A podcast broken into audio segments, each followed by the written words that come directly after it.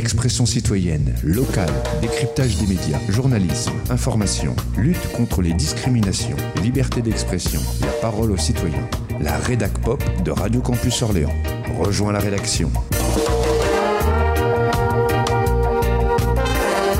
La rédac pop de Radio Campus Orléans.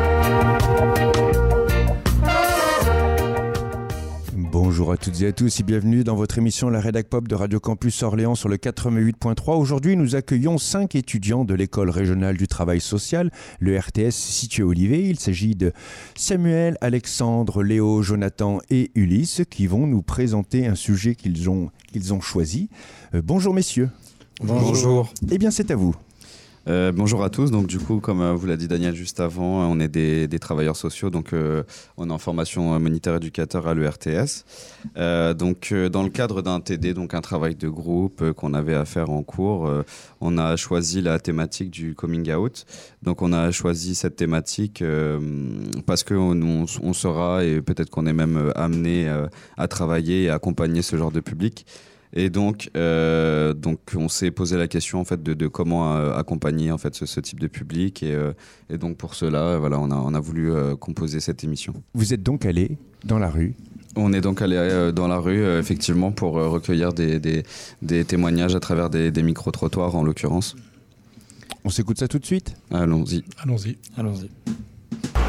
C'est vrai qu'aujourd'hui, on a cette impression que ça choque beaucoup moins.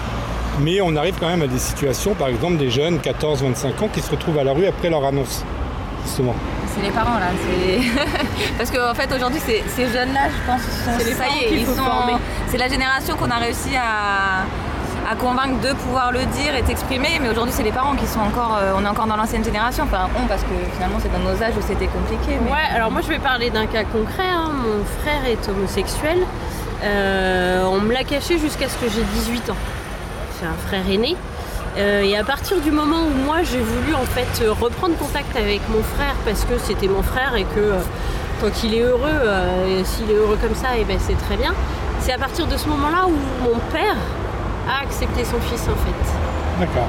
Parce qu'il a vu que bah, nous on l'acceptait comme il était, et bah ouais en fait c'est son fils et, et voilà. Et finalement après mon, frère, mon père a été fier d'aller à son Pax, d'aller à son mariage. Euh, parce que de l'autre côté il n'y avait pas. Lui il était là, c'était le, le, seul parent entre, entre les deux et euh, du coup ouais il était fier. Et mon frère maintenant l'assume beaucoup plus. Euh, on, ils sont tous les deux, enfin voilà, il l'assume euh, dans la rue, il l'assume devant nous alors qu'avant il n'y avait rien du tout. tout ça. D'accord. Ouais, bah, c'est un bel exemple. Ouais. Par exemple, si vous étiez confronté, vous, à une annonce comme ça d'enfants, 14-25 ans, euh, qui font leur coming out. Donc plus justement dans la sexualité Ouais. ou des choses comme ça, ouais. Euh, pas confronté, après c'est vrai que c'est des choses qu'on entend beaucoup aujourd'hui qui se. ouais, qui, qui sont un peu plus faciles à dire, j'imagine, euh, par rapport aux jeunes. Par rapport à justement peut-être nous l'époque où on était à cet Ouais, âge-là, c'était déjà plus compliqué. Aujourd'hui j'ai l'impression que ça devient euh, beaucoup plus facile en fait pour les jeunes d'en parler. De par les médias, euh, toutes ces choses-là. J'ai l'impression qu'ils rencontrent quand même beaucoup moins de barrières et que ça choque aussi beaucoup moins. Ouais, c'est ça, il y a beaucoup moins de tabous. Ouais que ce soit enfin l'homosexualité ou même euh, même tout hein, enfin la bisexualité la- toutes ces choses là ça Genre, ça. ouais c'est ça il y a aujourd'hui ça choque euh, plus grand monde en fait Pour vous, qu'est-ce que ça représente le coming out? En gros euh, enfin dévoiler euh, quelque chose euh, qu'on cache sa vie privée alors on l'associe beaucoup à l'homosexualité mais j'imagine que ça doit être aussi euh, sur beaucoup d'autres thèmes C'est vrai. voilà une nature un peu pas comme ça. ah ouais Moi, enfin, j'ai des- eu des difficultés professionnelles. En fait, mon coming out, c'est de, de, de la résilience et de revenir, de pouvoir revenir en fait euh, dans le monde du travail euh, et de le choisir en fait. Parce que j'ai subi une mauvaise situation et du coup, moi, mon coming out, ma version, c'est euh, c'est de, de revenir sur le monde du travail que je veux. Coming out, euh, ouais, comme je t'ai dit, c'est un retour marquant. Ça peut être euh, par exemple dans le domaine du sport. Un footballeur qui est connu, qui pendant une période on va plus entendre parler de lui et puis il va revenir. Tu vois, ou un boxeur, ou plus dans ce, dans ce style-là quoi. Dans la famille, au début, ça a été compliqué, je le sais, euh, mais après quelques années, euh, particulièrement sa mère, elle l'a accepté, elle s'est rendue compte que, par exemple, que ça soit un homme ou une femme, euh, ça changeait rien en fait. C'est ce, ce que elle ressent le principal, c'est pas ce que les autres vont ressentir, c'est pas pas eux qui vont vivre une relation. C'est pas, pas eux de choisir pour toi. Bah, celui qui peut le faire. Parce qu'il y a encore des, à notre époque, en 2023, euh, des gens qui ne peuvent pas le faire. Hein, euh. C'est surtout euh, auprès, des familles, auprès des proches. C'est ça la problématique souvent qui, se... concrètement quoi. Moi je sais qu'avec ma fille ça a été dur. Hein. Quand elle a fait quoi? Bah, Quand elle a, j'ai su que bon bah, qu'elle était lesbienne. Hein, j'ai eu un petit re... j'ai pas je l'ai pas comment pas rejeté? Ah non, non, non, pas du tout. Non, parce que j'ai toujours dit à mes filles, euh, qu'elles soient euh, hétéro ou autre chose, euh, j'aurais pas eu de soucis. Mais de ma fille, ça m'a fait un petit quelque chose, quoi. Bon, mais ça se passe très bien. Hein. Elle a une copine déjà depuis 8 ans. D'accord. Quelles étaient les raisons de son coming out? Pourquoi elle a fait ça elle, bah, Parce qu'elle en avait marre de le cacher, parce que moi, mes, ses, copines et ses copains étaient au courant, sauf les parents. Donc euh, mon ex-mari, euh, il l'a pas pris bien. Moi, je l'ai pas pris mal. Hein. Mhm. Euh, moi, c'est ma fille. Hein. et puis l'orientation sexuelle, mhm. bah, ça change pas la personne. Hein. Et pour elle, les conséquences alors de ce coming out, c'était bah, Ça a été un soulagement vis-à-vis de moi. Et puis vis-à-vis de son père, bah non, il se parle plus depuis, depuis 5 ans. Alors, il a très mal réagi. Donc il y a des répercussions finalement, soit positives, soit négatives. Ah bah lui oui, et puis il ne veut plus entendre parler de sa fille. Voilà exactement. Et, et elle, elle avait voulu faire les, pas mal de premiers pas. Puis elle a vu que bon ben ça servait à rien puisqu'il était toujours euh, borné dans, dans sa situation et puis voilà quoi. Donc elle a fait avec et puis c'est tout. Elle hein. avait quel âge quand elle a fait ce coming Oh bah elle avait quoi euh, Tout juste 21 ans. C'est jeune. En complément de ces micro-trottoirs, nous avons décidé de contacter Christophe de l'association GAGL 45. Donc c'est voilà, c'est un bénévole de cette association et donc nous l'avons interviewé pendant près d'une heure et nous lui avons posé différentes questions, surtout autour de la thématique du coming out et de ses conséquences. Nous pouvons laisser la parole à Christophe. Été 90, trois hommes homosexuels à Orléans euh, prennent un apéro euh, rue de Bourgogne en terrasse, comme beaucoup de gens euh, souvent. Et euh, ils discutent, euh, oh bah quand même c'est plus cool maintenant pour les homos, euh, ouais mais bon on a encore pas mal de copains, de copines qui vont pas bien, qui sont très isolés, tout ça, qu'est-ce qu'on pourrait faire? Il y en a un qui dit, bon on pourrait peut-être monter une asso. Et là il y en a qui dit, non mais attends, mais monter une asso de PD à Orléans? Non mais ce serait un gag. Et ça les fait rire. Et ils décident de faire un gag, une blague. Et avec gag, ils essaient de faire quelque chose et ils font groupe, action, gay. À l'époque, le mot gay c'est le, sens plutôt anglo-saxon. C'est pas tout à fait le même sens qu'aujourd'hui. À l'époque, gay, c'est les hommes homosexuels, les femmes homosexuelles, les bi, les trans, tous les gens euh, bizarres. Donc en 90, création de l'assaut avec euh, comme objectif, première chose, euh, lutter contre l'isolement des personnes homosexuelles. deuxième chose, faire de la prévention du VIH. On savait que le préservatif protégeait. À défaut d'avoir autre chose, on avait au moins ça. Euh, et troisième chose, lutte contre les discriminations. On ne parlait pas de lutte contre l'homophobie à l'époque, parce que le mot homophobie n'avait pas encore été inventé. Vous savez, quand les mots n'existent pas, les sujets n'existent pas, et donc évidemment on ne les combat pas. Et euh, euh, c'est toujours aujourd'hui les trois axes principaux de travail de, l'assaut. comme le, mot gay, le sens du mot gay s'est un petit peu réduit sur les hommes homosexuels, bah, au bout de quelques années, il y a nos copines lesbiennes qui nous dit euh, ça serait bien qu'on ne nous oublie pas. Et donc on a rajouté un L pour faire groupe action gay et lesbien. Euh, et, puis ensuite on a rajouté 45 quand on s'est mis un peu à traîner à l'extérieur du Loiret pour dire d'où on venait, parce que groupe action gay et lesbien, ça ne disait pas euh, d'où on venait. Et c'est intéressant quand même de dire géographiquement d'où on est. Et, et en 2008, donc il y, a, il y a 15 ans, on a euh, ouvert ce local. Avant, on n'avait pas de locaux. Avec, euh, en se disant, en étant ouvert tous les jours, tous les après-midi, sans rendez-vous. Euh, pour toutes les personnes qui ont besoin, envie de venir parler de leur orientation sexuelle, de leur genre, de leur mal-être lié à ça, des discriminations qu'ils subissent de leur santé, de leur santé mentale, etc. Il y a 40 ans, en France, l'homosexualité, c'était pénalisé et c'était psychiatrisé. Euh, l'été 81, on dépsychiatrise, l'été 82, on dépénalise. 83, il se passe un truc monstrueux, l'épidémie de sida qui débarque. Et, euh, et, qui est largement utilisé par les mouvements les plus réactionnaires dans notre pays, qui luttaient contre la dépénalisation et la dépsychiatrisation de l'homosexualité. Un an après, il y a le sida qui débarque. C'est la preuve que c'est Dieu qui punit le monde. Et donc on se reprend encore plus d'homophobie euh, qu'il ne pouvait y en avoir dans les années, euh, dans les années qui précédaient. Coming out, en fait, c'est la moitié d'une expression en anglais. Hein. C'est sortir du placard. Parce que voilà, on avait cette idée que tant qu'on n'a pas euh, dit quelle est la réalité de notre identité, donc euh, tant qu'on se cache, bah, c'est comme si on était enfermé dans un placard. Cette symbolique du placard, elle est, elle est importante parce que il y a des personnes LGBT qui ont parfois l'impression de devoir retourner au placard. Alors quand on parle de coming out, on parle de, donc de sortie du placard sur la question de l'homosexualité, ou sur la question de la bisexualité, ou sur la question de la transidentité. Avant, souvent, quand on disait coming out, on parlait d'homosexualité. Aujourd'hui, on utilise le même terme pour les personnes trans qui, euh, qui annoncent leur transidentité. Alors, je dis qui annonce, et je ne dis pas qui avoue. Hein, on a beaucoup de gens qui nous disent euh, bah, j'ai avoué mon homosexualité. Non, on avoue une faute. Euh, l'homosexualité, on ne l'a pas choisie. Euh, et il euh, n'y a pas de raison de se sentir coupable, en tout cas il n'y en a plus. Et, euh, et, donc on n'avoue pas, donc c'est un petit point important. L'outing, c'est le fait de dévoiler l'homosexualité de quelqu'un sans son consentement.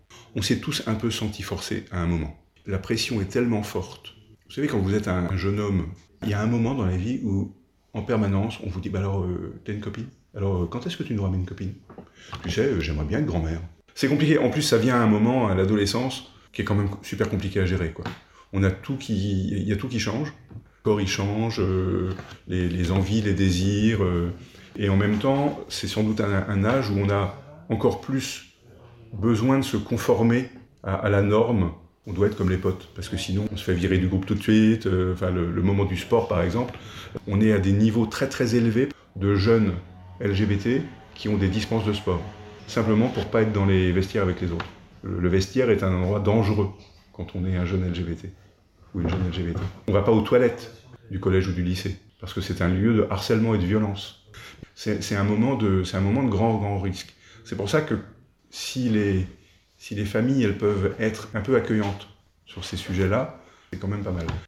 Quand vous êtes un jeune homo ou une jeune homo, et que vous êtes fait insulter toute la journée au collège, et que vous rentrez à la maison, vous ne pouvez pas en parler. Et donc la question de l'isolement, elle est vraiment considérable. Et c'est pour ça hein, que c'est un vrai risque, euh, ce moment-là, pour les, pour les jeunes homos en termes de, risque suicidaire, c'est qu'il y a un isolement considérable qui se crée. Donc c'est vraiment le sujet sur lequel il faut aller, euh, qu'il faudrait essayer d'expliquer aux familles et puis en même temps aux camarades. C'est que euh, il faut pas laisser les jeunes euh, homo ou trans s'isoler. C'est vraiment le risque plus plus. Et il y a des environnements qui sont plus accueillant que d'autres au, coming out. Le monde du sport est globalement pas accueillant à ça, hein, parce qu'il suffit de le voir. Hein, dès qu'un sportif un petit peu connu dans son quartier fait son coming out, il y a les journaux qui en parlent. Donc ça veut dire que c'est un peu exceptionnel quand même, hein, parce que souvent, ces réactions très violentes de la famille, elles sont justifiées par un euh, pseudo-discours religieux.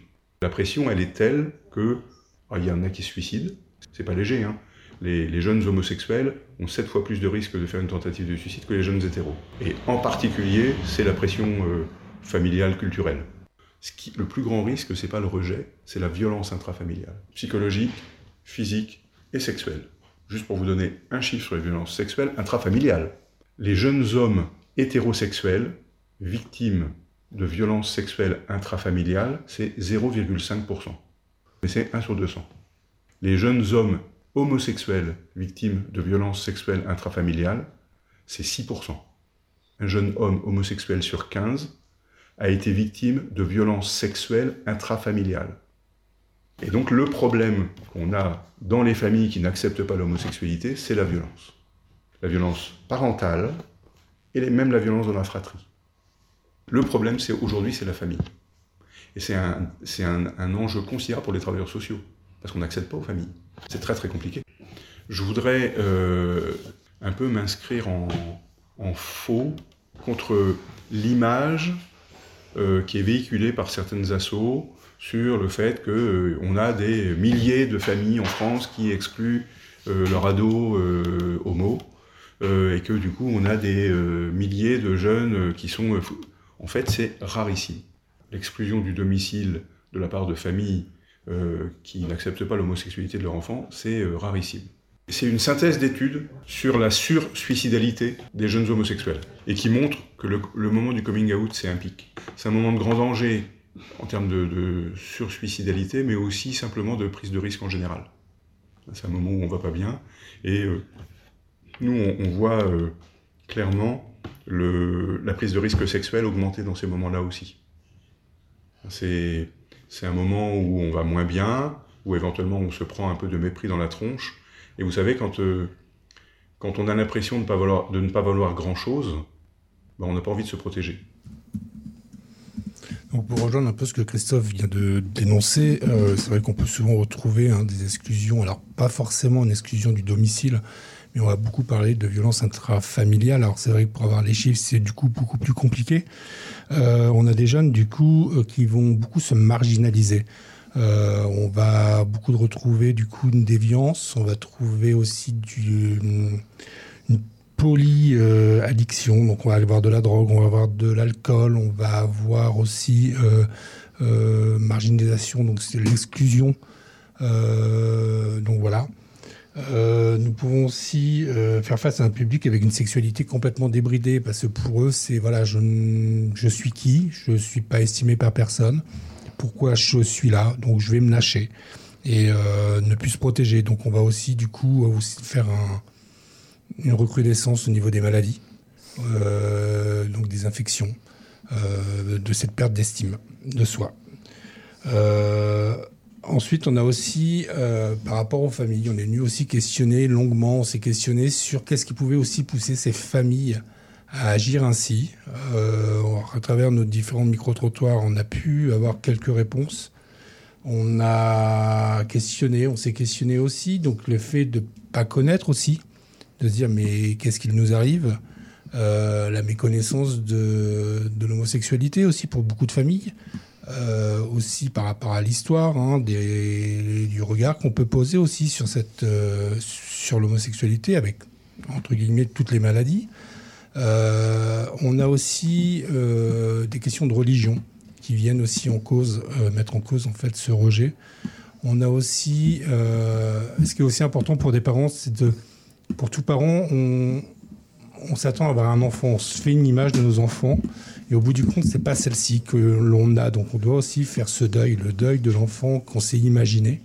Et, et, du coup, il y a une période de latence avec l'exclusion, euh, pour essayer de reconstruire quelque chose et de se dire mais voilà qu'est-ce que j'ai loupé aussi moi en tant que parent donc c'est vrai qu'on a voulu aussi euh, se mettre à la place de ses parents aussi parce que c'est pas euh, il faut les comprendre et c'est ce que Christophe pouvait nous dire aussi aujourd'hui c'est comment on accompagne aussi ses parents l'ouverture au dialogue est importante dans ces situations en fait on ne devrait pas avoir à le faire ce coming out il n'y a pas beaucoup de familles où un jeune ou une jeune peut dire à ses parents qu'il va venir avec sa copine ou son copain de manière aussi naturelle quand c'est quelqu'un du même sexe que quand c'est quelqu'un de l'autre sexe. On a toujours euh, le sentiment de devoir se dévoiler. Pensez-vous que euh, les personnes homosexuelles doivent faire leur coming out? Pour répondre à cette question, et puis en même temps pour amener un peu un support et un témoignage, on a pu interroger un jeune homme qui s'appelle Corentin, et celui-ci en fait amène aussi, c'est par son expérience de son coming out, une réponse à cette question, et en même temps aussi euh, nous permet de répondre à certains questionnements que nous avons pu nous poser. Ça fait trois ans que ça s'est arrivé. Mais euh, c'est vrai que par la suite, ça n'a vraiment pas, été facile. C'était pas une dépression, mais euh, pas loin. quoi. J'étais en arrêt de travail, je voulais plus sortir. Euh, puis je, je suis plus à l'aise en ville. Quoi. Donc là maintenant, ça fait deux ans et demi que je suis en couple. Et bah, à l'extérieur, ben, on s'expose pas. On est, on, est ensemble, mais il n'y a aucun reste. on se tient pas la main, on se regarde de loin. Mhm. Enfin, c'est comme si on sortait entre, entre amis, quoi. Après, niveau extérieur, bah, de, là, j'ai commencé un peu, pas à m'exposer, mais un peu à plus trop me, me cacher, quoi. Parce que bah, ça s'est pas très très bien passé. Euh, en clair, euh, c'était sur ma première relation euh, avec un garçon. On était en ville. C'était le soir. On s'est tenu la main dans une rue où il n'y avait pas grand monde. Là, bah, on s'est fait, on a commencé à se faire suivre. On l'avait pas vu. Et euh, donc le gars en question est rentré chez lui. Moi, je suis reparti euh, en sens euh, inverse. Et là, en me retournant, euh, un groupe qui m'est tombé dessus euh, à coups de poing, à coups de pied. Donc voilà, en disant qu'ils avaient vu que c'était pas normal, des choses comme ça. Donc j'ai eu euh, quatre ou cinq points de suture sur le visage. J'avais la lèvre un peu abîmée. J'avais complètement la paupière déchirée, l'arcade et sous l'œil aussi. Direction l'hôpital. De là, donc l'hôpital, ils m'ont convaincu de, de porter plainte. Sauf que bah, concrètement, je suis arrivé au flic, euh, c'était de ma faute. Donc euh, il n'y a jamais eu de, de la plainte a été posée- déposée, mais il n'y a jamais eu de suite. Comme quoi, euh, c'était euh, de notre faute, qu'on n'avait pas à s'exposer comme ça, qu'il faut pas qu'il faut pas chercher aussi euh, à se faire agresser. C'est ça qu'ils m'ont dit. Mon père, en fait, c'était beaucoup de questionnements, euh, bah, justement sur euh, comment les gens allaient réagir, parce qu'il sait très bien que le, le monde n'est pas forcément tendre. En fait, c'est ça lui qui l'avait vraiment inquiété, ça l'avait complètement euh, bloqué là-dessus. Il voulait pas l'accepter euh, pour ça. En fait, il avait vraiment peur de, de comment ça va se passer, du regard des autres. Euh, Il savait très bien que ça allait pas être facile. Et ma mère, on en a pas trop discuté, mais pour elle, c'était vraiment en fait, bah, elle a toujours été élevée dans, dans un milieu vachement fermé, donc elle avait jamais vraiment été confrontée euh, face à des choses un peu bah, qui sortaient un peu du de l'ordinaire entre guillemets, de, de ce qui rentre dans les cases. Et euh, c'est que ça lui faisait peur aussi de qu'elle comprenait pas en fait comment comment c'était possible déjà. Parce que pour elle, ça a toujours été un gars, une fille, euh, bah, sur le manque d'informations. Mais euh, c'est vrai qu'elle a fait un travail sur elle-même et euh, maintenant c'est c'est parfait. Après, c'est vrai que j'ai été pas mal soutenu par euh, par l'une de mes tantes, donc euh, ça, ça m'a vraiment aidé. Elle a quand même beaucoup temporisé avec euh, que ce soit mes parents ou mon frère, donc euh, maintenant tout se passe bien. Bon, au début, on, sentait qu'il y avait quand même un froid, mais qui voulait quand même faire l'effort de d'essayer de comprendre. Donc, franchement, ça pour ça, ça c'était top. Alors, euh, obligé, non, parce que pour moi, poser un mot euh, bah, sur la sexualité, euh, voilà, en fait, ça, ça, me saoule un peu. Donc, je pense que ça serait venu tout seul.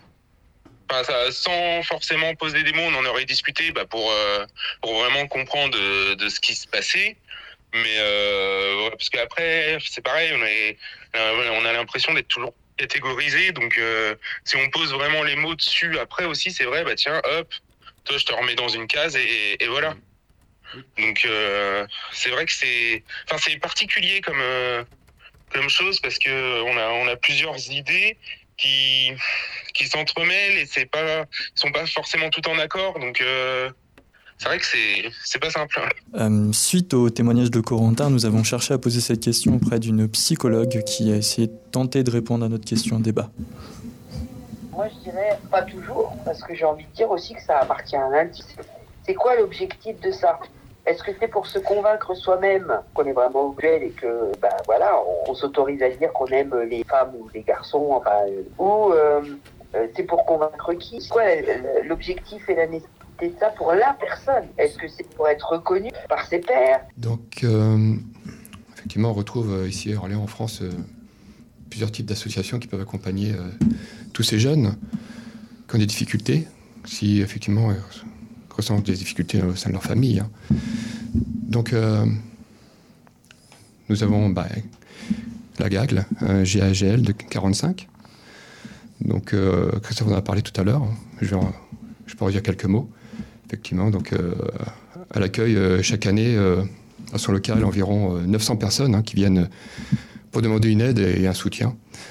Après, il y a de nouvelles euh, problématiques qui émergent, euh, comme l'accueil de, de demandeurs d'asile qui fuient leur pays en raison bah, de leur orientation sexuelle et de la répression euh, qu'elle entraîne. Mais aussi euh, les violences euh, conjugales au sein des couples homosexuels. Et puis l'association intervient aussi euh, euh, en milieu scolaire et compte actuellement 120 adhérents, euh, dont un salarié et, et deux services civiques. On a, euh, on a le refuge, reconnu euh, d'utilité publique. La fondation Refuge se trouve euh, à Pantin et héberge et accompagne euh, les jeunes LGBT âgés de 14 à 25 ans et rejetés par, leurs parents, chassés du domicile familial parce qu'ils sont homosexuels ou trans ou, ils ont des questionnements identitaires. Les LGBT+, sont, sont des millions de jeunes hein, de, de, toute origine et milieux sociaux qui vivent bah, chaque année le drame du rejet familial. Euh, c'est aussi, euh, c'est aussi, aussi euh, pour sauver ces vies abîmées hein, que le refuge a, créé. Il, y a, été créé il y a 20 ans. Euh, avec ses équipes de salariés et de bénévoles, la Fondation Refuge héberge et accompagne les jeunes LGBT de 14 à 25 ans victimes d'homophobie et transphobie et en situation de rupture familiale vers leur reconstruction émotionnelle et, matérielle. Vous avez aussi euh, Accueil et Partage. Accueil et Partage est situé euh, à Orléans, rue Sainte-Catherine, une association chrétienne homosexuelle et hétérosexuelle, hommes et femmes, qui agissent au nom de la foi de, de l'Évangile. Son objectif est, euh, est partage et, et son objectif est d'apporter une contribution à la réflexion des communautés chrétiennes dans l'ouverture que, que, chacun pourrait faire pour mieux accueillir euh, les personnes homosexuelles. Ensuite, euh, l'association Contact, qui a pour objectif euh, d'aider les familles et amis à, à, comprendre et accepter l'orientation sexuelle et euh, l'identité de, genre de leurs proches, d'aider les personnes lesbiennes, gays, bi, trans à communiquer avec euh, leurs parents et leur entourage en leur apportant euh, la compréhension nécessaire pour, pour s'accepter et euh, de lutter contre les discriminations et notamment celles dont peuvent être victimes les personnes lesbiennes, gays, bi, trans ou considérées comme, comme telles de, et de prévenir du suicide et des conduites à risque liées à l'orientation sexuelle et l'identité de genre. Voilà. Euh, l'association euh, SOS Homophobie, qui est, elle, née d'une urgence, hein, celle de rompre avec euh, l'indifférence à laquelle se heurtaient les personnes LGBT rejetées, discriminées ou violentées. Depuis, euh, elle n'a cessé d'agir pour construire une société inclusive pour chaque individu, euh, quelle que soit leur orientation sexuelle et son, identité de genre. Bon, elle a été fondée en 1994 à Paris hein, autour d'une ligne d'écoute et de soutien aux personnes victimes d'homophobie. L'association a rapidement publié son, premier rapport sur l'homophobie euh, qui faisait état de témoignages recueillis euh, sur la ligne d'écoute. Voilà. Aujourd'hui, SOS Homophobie est une association féministe de lutte contre la lesbophobie, la gayphobie, la biphobie, la transphobie et l'inter l'intersexophobie. Elle s'est développée autour de trois valeurs, la bienveillance, l'inclusion, l'indépendance, euh, et dans trois missions, soutenir, prévenir et militer. Voilà. Eh bien, écoutez, j'espère qu'on a fait le tour de la question. C'est vrai que nous, euh, en tant que travailleurs sociaux et même en tant que citoyens, voilà, on, on est amené à, à, côtoyer un public victime de violence euh, suite à un coming out ou etc. Euh, là, on a pu développer un petit peu à travers, euh, travers l'association GAGL 45, à, travers un apport euh, psychologique de par une psychologue. Le micro-trottoir nous a beaucoup aidé aussi parce que parce qu'effectivement, on était au sein même de la population, donc on, est, on a recueilli vraiment les données, les données que tout le monde pouvait avoir. Je voulais juste souligner le fait que nous allons, nous allons mettre la totalité de l'article avec des compléments et des apports sur, sur la rédac pop. Euh, donc voilà, voilà. Et suite à ça, euh, voilà, toutes, enfin mes collègues et moi-même, on se posait une grande question en fin de compte, et on aimerait vous la poser aussi en tant qu'auditeur et en tant que citoyen. Euh, donc ça serait, est-ce que les personnes en quête d'identité sexuelle ou de genre doivent forcément faire un coming out? Voilà, donc je vous laisse là-dessus, réfléchir là-dessus, et, je vous souhaite une bonne journée. Pensez-vous que les personnes homosexuelles doivent faire leur coming out? Expression citoyenne, locale, décryptage des médias, journalisme, information, lutte contre les discriminations, liberté d'expression, la parole aux citoyens. La rédac pop de Radio Campus Orléans. Rejoins la rédaction. La rédac pop de Radio Campus Orléans.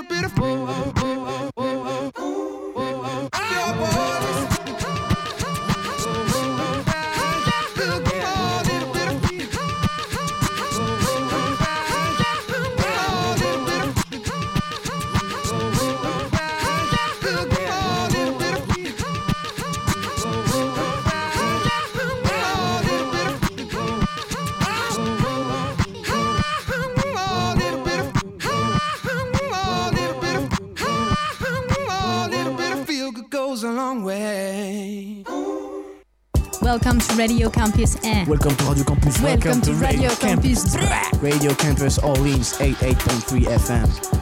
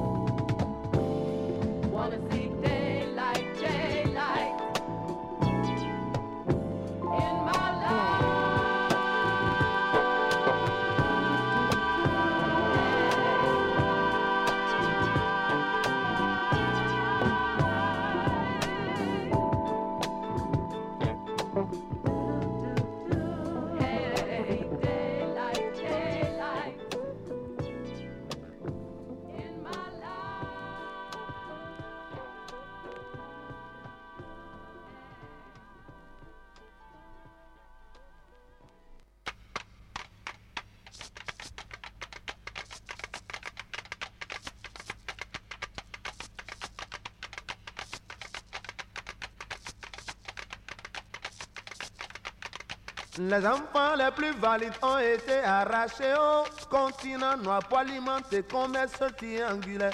Les enfants les plus valides ont été arrachés au continent noir pour alimenter commerce triangulaire. Milosu ewle me wivi dagbe dagbe re boyi sana yovo e bonodro yovo hu edomi e Milosu esanu e yovo do choro misi Mi me kpo esi echewe mi do sanoville Oh c'est un péché commun entre vendeur et acheteur Les enfants les plus valides ont été arrachés au continent noir pour alimenter commerce triangulaire. Les enfants les plus valides ont été arrachés au continent noir pour alimenter commerce triangulaire. Ìlọsùn ẹ̀wé mẹ́rin bí dàgbédàgbé rẹ̀, bóyísà do yovo e, bónọ́dọ̀ yovo wù ẹ̀dọ́mí e. Mo mi lọ sún ẹsànú e. Yovo ló kọ̀rọ̀ mi. Àmọ́ mi mẹ́ kpo esi echewe. Nino Sanoville, c'est un péché commun entre noir et blanc. Les enfants les plus valides ont été arrachés au continent noir pour alimenter commerce triangulaire. Milosu ewe me wivi dagbe dagbe re, boyisa na bono dɔ yovo huhu ɛdomi ye e. Milosu esanu e, yovo do mi. Pon mi esi echewe, mi do c'est un péché commun entre noir et blanc. Les enfants les plus valides ont été arrachés au continent noir pour alimenter commerce triangulaire. Milosu ewe me wivi dagbe dagbe re, boyisa do yovo e, bonodo yovo wu. Pon mi e. Yovo do kọ̀rọ̀ mi sí. Àpò mi echewe. Nino C'est un péché commun entre noir et blanc. Faisons taire les rancœurs, lamentations et passions. Allons à l'autel du pardon, de la réconciliation. C'est ce que le général a compris en invitant les frères de la diaspora à la conférence du pardon et de la réconciliation. nhụdọ medeni gwugwere ọma ntọ mmanya na ahụ ma edo ya. Okwe etitọ ee tocheme na ahụ kọndụ medeni gwugwere ọma ntọ mmanya na ahụ ma edo okwe etitọ ee tocheme na ahụ kọndụ emede gwugwere ọma ntọ emede gwugwere ọkalụ mmanya na ahụ ma edo okwe etitọ ee tocheme na ahụ